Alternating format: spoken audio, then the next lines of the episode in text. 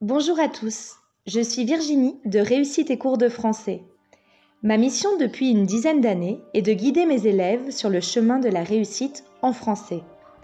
Aujourd'hui, je te propose de nous rejoindre dans cette belle aventure et de me suivre sur les différents réseaux pour obtenir le maximum de conseils pour réussir en français. J'ai créé ce podcast pour te donner envie de découvrir les belles œuvres qui constituent notre patrimoine littéraire. Je vais à chaque fois te présenter une œuvre, puis te faire la lecture des premières pages pendant une dizaine de minutes environ. À toi ensuite de choisir si tu as envie de poursuivre ou non la lecture.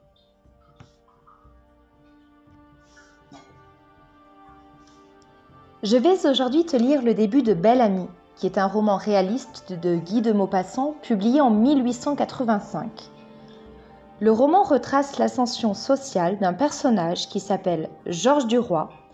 Georges Duroy, c'est un homme ambitieux, ambitieux mais aussi séducteur, sans scrupules, arriviste, qui va essayer de gravir petit à petit les échelons sociaux pour parvenir au sommet.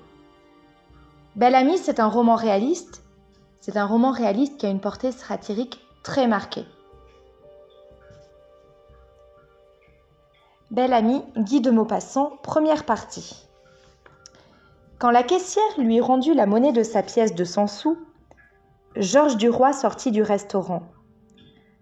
Comme il portait beau par nature et par poste d'ancien sous-officier, il cambra sa taille, frisa sa moustache d'un geste militaire et familier, et jeta sur les dîneurs attardés un regard rapide et circulaire, un de ces regards de jolis garçons qui s'étendent comme des coups d'épervier. Les femmes avaient levé la tête vers lui, trois petites ouvrières. Une maîtresse de musique entre deux âges, mal peignée, négligée, coiffée d'un chapeau toujours poussiéreux et vêtue toujours d'une robe de travers, et deux bourgeoises avec leur mari, habitués de cette gargote à prix fixe. Lorsqu'il fut sur le trottoir, il demeura un instant immobile, se demandant ce qu'il allait faire. On était au 28 juin et il lui restait juste en poche 3, francs 40 pour finir le mois. Cela représentait deux dîners sans déjeuner ou deux déjeuners sans dîner, au choix. Il réfléchit que les repas du matin étant de 22 sous au lieu de 30 que coûtaient ceux du soir, il lui resterait en se contentant des déjeuners un franc 20 centimes de bonus, ce qui représentait entre deux collations au pain et au saucisson plus deux box sur le boulevard. C'était là sa grande dépense et son grand plaisir des nuits et il se mit à descendre la rue Notre-Dame de Lorette. Il marchait ainsi qu'au temps où il portait l'uniforme des hussards, la poitrine bombée, les jambes un peu entr'ouvertes comme s'il venait de descendre de cheval, et il avançait brutalement dans la rue pleine de monde, heurtant les épaules, poussant les gens pour ne point se déranger de sa route. Il inclinait légèrement sur l'oreille son chapeau à haute forme, assez défraîchi, et battait le pavé de son talon. Il avait l'air de toujours défier quelqu'un, les passants, les maisons, la ville entière, par chic de beaux soldats tombés dans le civil. Quoique habillé d'un complet de 60 francs, il gardait une certaine élégance, tapageuse, un peu commune, réelle cependant. Grand, bien fait, blond, d'un blond châtain vaguement roussi, avec une moustache retroussée qui semblait mousser sur sa lèvre, des yeux bleus, clairs, troués d'une pupille toute petite des cheveux frisés naturellement, séparés par une raie au milieu du crâne. Il ressemblait bien au mauvais sujet des romans populaires. C'était une de ces soirées d'été où l'air manque dans Paris. La ville, chaude comme une étuve, paraissait suer dans la nuit étouffante. Les égouts soufflaient par leurs bouches de granit, leurs haleines empestées, et les cuisines souterraines jetaient à la rue, par leurs fenêtres basses, les miasmes infâmes des eaux de vaisselle et des vieilles sauces. Les concierges, en manches de chemise, à cheval sur des chaises en paille, fumaient la pipe sous des portes cochères. Et les passants allaient d'un pas accablé, le front nu, le chapeau à la main. Quand Georges Duroy parvint au boulevard, il s'arrêta encore, indécis sur ce qu'il allait faire.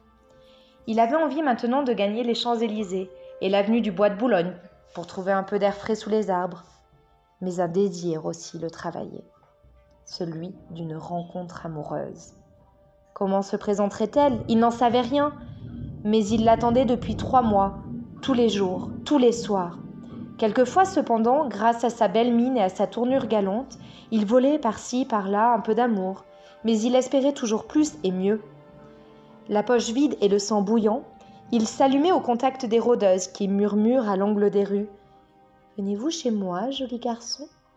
Mais il n'osait les suivre, ne pouvant les payer, et il attendait aussi autre chose, d'autres baisers moins vulgaires.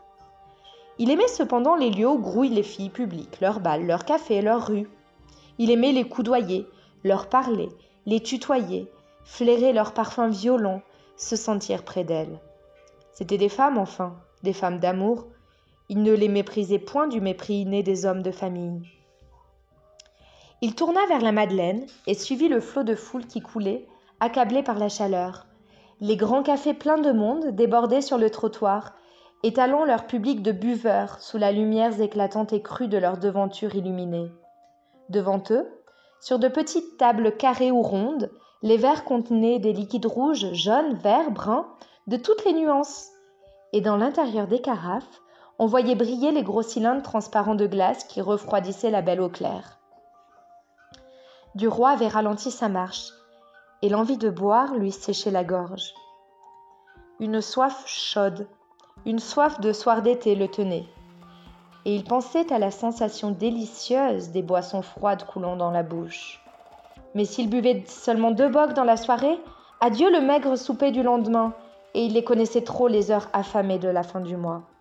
Il se dit Il faut que je gagne dix heures, et je prendrai mon boc à l'américain, nom d'un chien que j'ai soif tout de même. Et il regardait tous ces hommes attablés et buvant, tous ces hommes qui pouvaient se désaltérer tant qu'il leur plaisait. Il allait, passant devant les cafés d'un air crâne et gaillard, et il jugeait d'un coup d'œil, à la mine, à l'habit, ce que chaque consommateur devait porter d'argent sur lui. Et une colère l'envahissait contre ces gens assis et tranquilles. En fouillant leurs poches, on trouverait de l'or, de la monnaie blanche et des sous.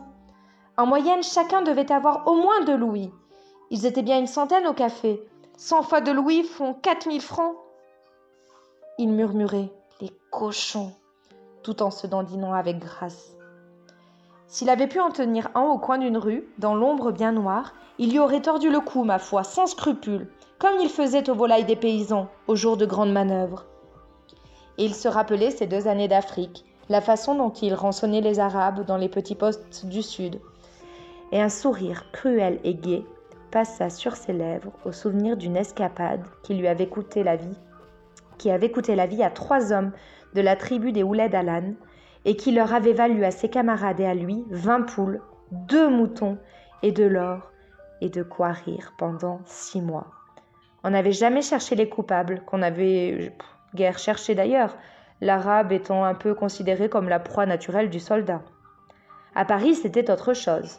On ne pouvait pas marauder gentiment, sabre au côté et revolver au poing, loin de la justice civile, en liberté. Il se sentait au cœur de tous les instincts du sous-off lâché en pays conquis. Certes, il les regrettait ces deux années de désert. Quel dommage de n'être pas resté là-bas, mais voilà. Il avait espéré mieux en revenant.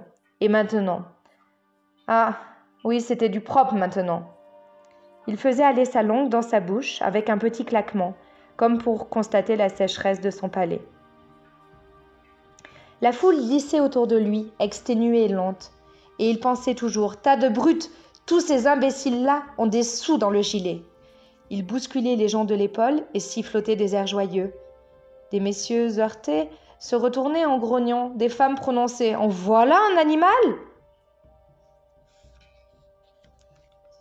Je termine ma lecture ici et je vous laisserai découvrir la suite des aventures de Georges Duroy, qui bientôt va se nommer Belle Amie, et j'espère que vous en tirerez beaucoup de plaisir.